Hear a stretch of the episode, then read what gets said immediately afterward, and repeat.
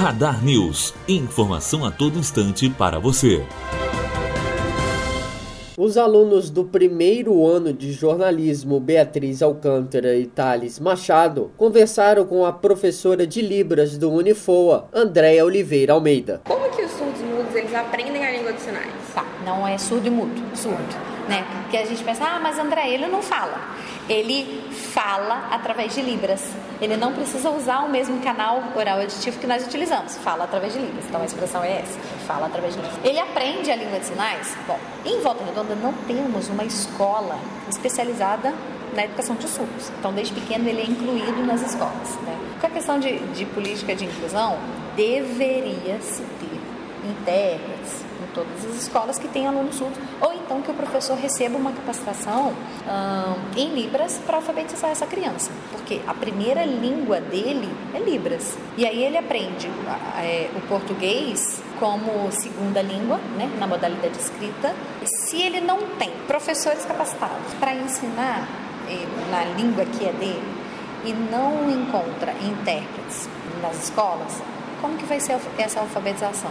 Então, é, é muito é muito tardia, porque ele vai para uma escola fazer o AEE, o atendimento educacional especializado, no contraturno. E é no contato, ele precisa aprender assim, no contato com outras crianças surdas, com professores surdos, né, na verdade que a gente chama de instrutores surdos, para ele ter uma referência que aquele professor é surdo, que ele fala a mesma língua que eu. Né? Então é nessa interação com outros surdos, né, com instrutores, com intérpretes de Libras. Assim.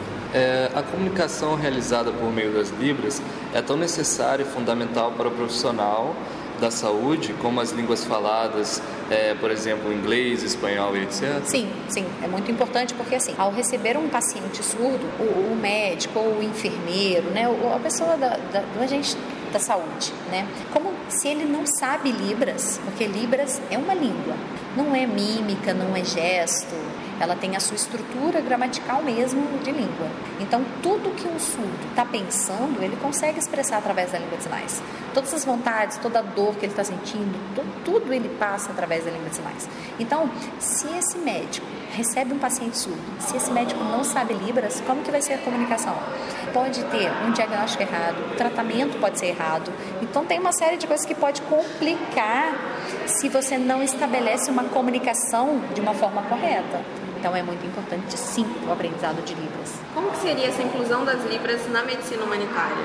Então, Libras hoje está no eixo de medicina, né, no eixo medicina humanidades e vai perpassando desde o módulo 1 até o módulo 8. Então, os alunos da, da medicina, em vários eixos, vai tendo o contato com a língua de sinais, com uma carga horária distribuída nos módulos para ter essa parte prática, porque ele vai receber um paciente surdo quando ele formar e ele precisa da língua de sinais. Matheus Azevedo, aluno do primeiro ano de jornalismo, direto para a Rádio Unifoa, formando para a vida.